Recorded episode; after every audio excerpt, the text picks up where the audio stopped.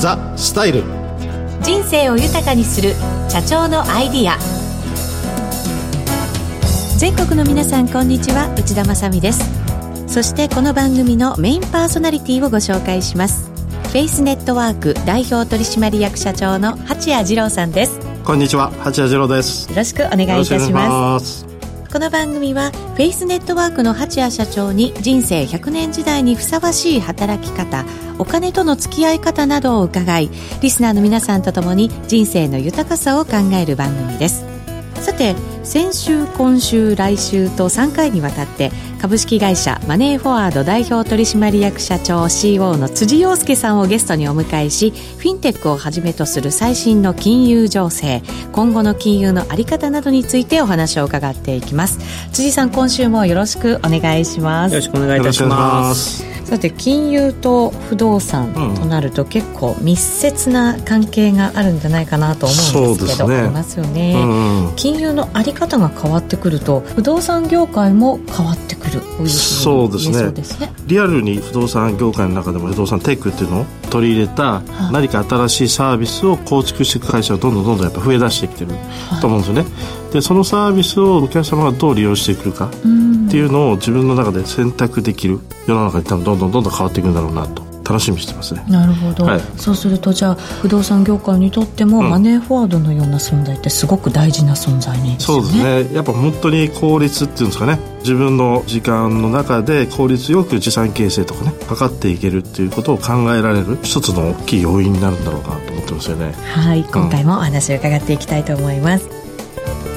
うん、ザ・スタイル人生を豊かにする社長のアイディアこの番組は一人一人の夢を形にフェイスネットワークの提供でお送りします。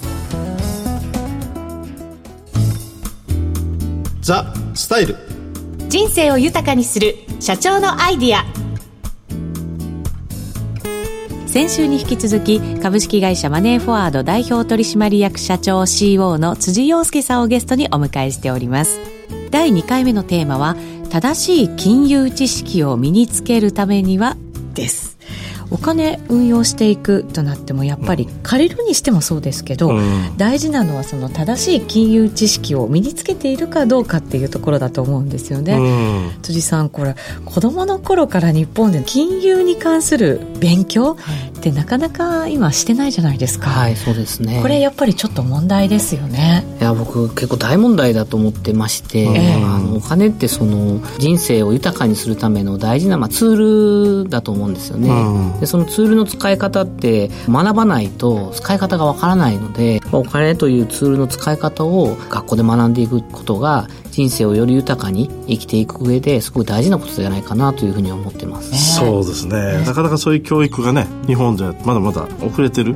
感じがやっぱありますよね、はい、そうですね。資本主義とか我々株式会社に勤めてる人も多いと思うんですけど、じゃあその株式会社ってどうやってできてるんだっけとか、そういうことから例えば道で売ってるレモネードってどうやってできてるんだっけとか、そういうことから商売の基本とか小さくてもですね学べることなので社会ってどうやってできてるんだろうみたいなことを考える上でお金って大事なパーツなので、うん、そうですよね、そういうことから学べるといいですけどね、うん、知らないから興味を持てなかったけど知ったら興味を持てたってねお子さんたちいっぱいいらっしゃるはずですよね、はい、本当はね。当社もこの前の春休みに5歳から8歳の子供を集めて、お金の勉強みたいなことやったんですよ、家族連れで、え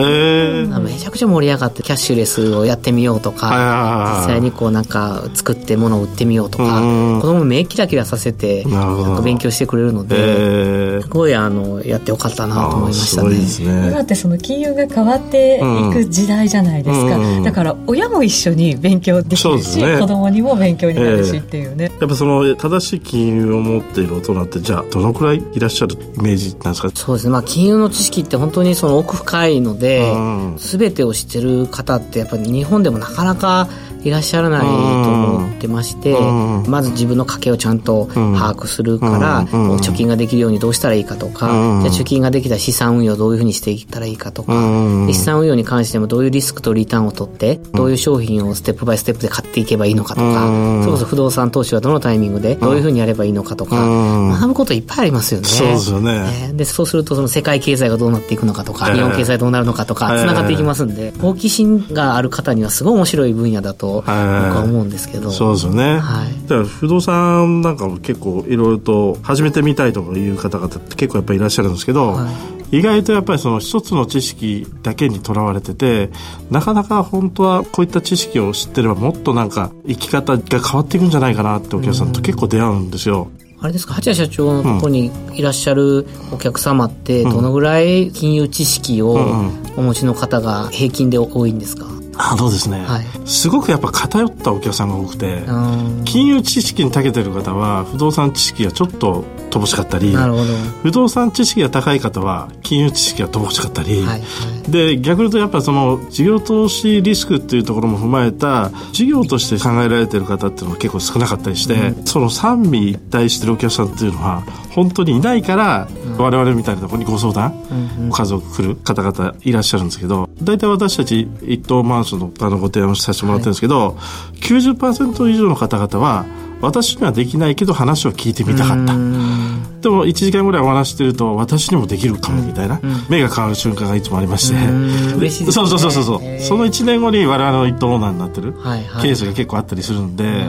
やっぱりそのやり方っていうか自分自身の生き方とぴったり合った時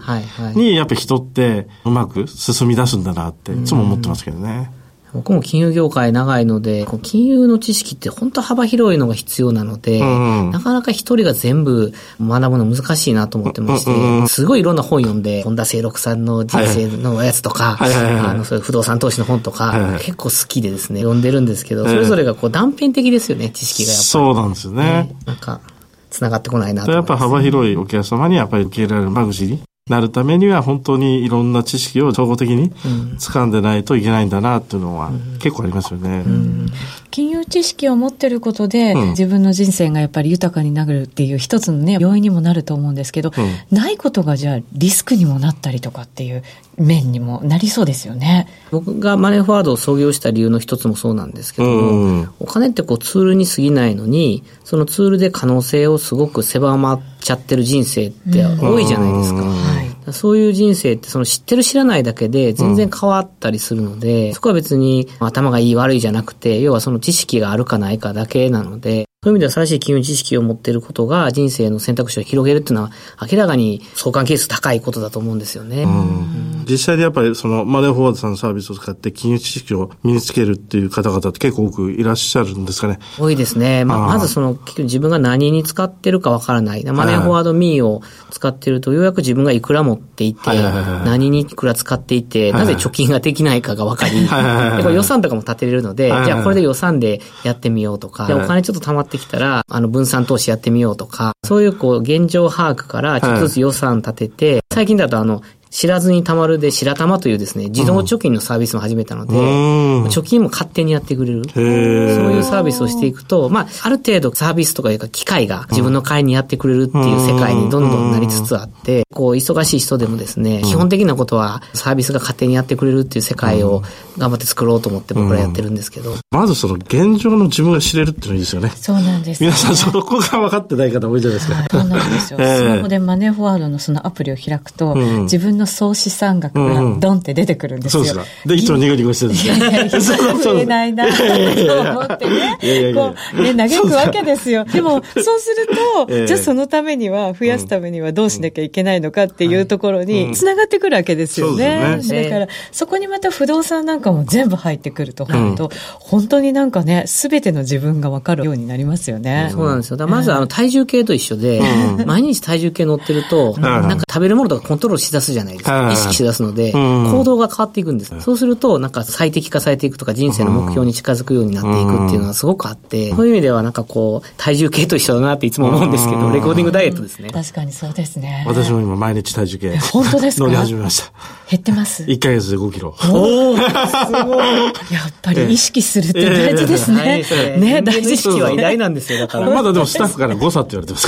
から。頑張ります。頑張らないといけないわけですね。そうですね。はい。ね。そうするとじゃあ自分の資産をというかお金の流れを知るっていうことが正しい金融知識を身につける第一歩目になるんですかね。そうですね。あとはもうあの、我々もこう1年に1回とかお金のエキスポっていう形で2000名、3000名のユーザーさんに来ていただいて、お金の正しい知識を学ぼうっていう会を開かせていただいてるんですけど、やっぱりそういうインプットの機会、まあいろんな会社さんも今やられているので、そういったところに行って、知識を入れて、実際にそういうサービスを使ってみて、どんどんどんどんこう自分のレベルアップをしていく。焦る必要ないと思うので、徐々に一歩ずつこう金融知識を上げていって、実際にこう自分の金融に関する知識と、まあ行動ですよね。をこう高めていくっていうのが、まあ、人生長いので、焦らず、あの、自分のできる範囲でやるといいんじゃないかなと思うんですけど、内田さんはちなみにどういうふうに金融知識って身につけられて、上場まで行かれたんですか？やっぱり信用金庫に勤めてきた機会がすごく多くて、はい、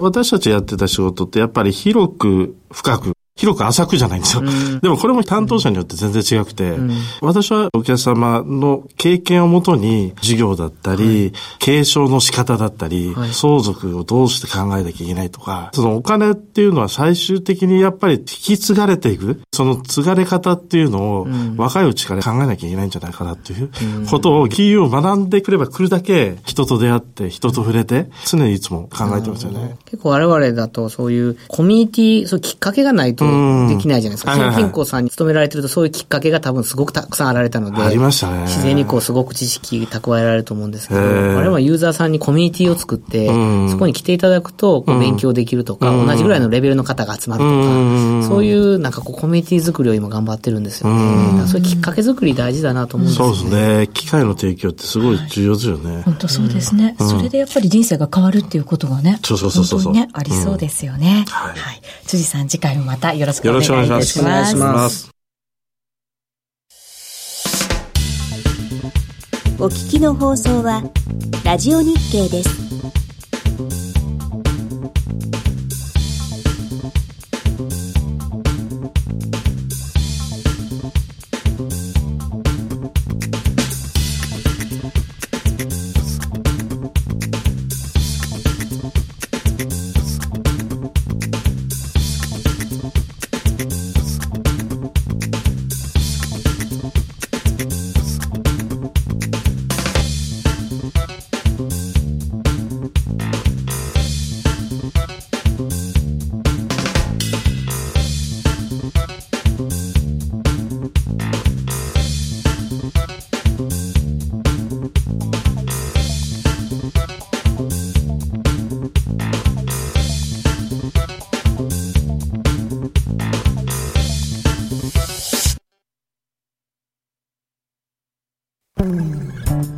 かがでしたでしょうか？今回も株式会社マネーフォワード代表取締役社長 CEO の辻洋介さんに正しい金融知識を身につける方法についてお話を伺ってまいりました。八谷さん、はい、次回はどのようなお話になりそうでしょうか？はい。次回は未来の金融がどうなるのかについてお話を伺っていきたいと思います。それも楽しみですね。すごいですね。はいこの番組は八谷社長に聞きたいことなどをメールで募集しています。番組のウェブサイトの投稿コーナーよりお送りください。次回もまたこの時間にお会いしましょう。お相手はフェイスネットワーク代表取締役社長の八谷次郎と内田まさでお送りしました。ザ・スタイル人生豊かにする社長のアイディア。この番組は一人一人の夢を形にフェイスネットワークの提供でお送りしました。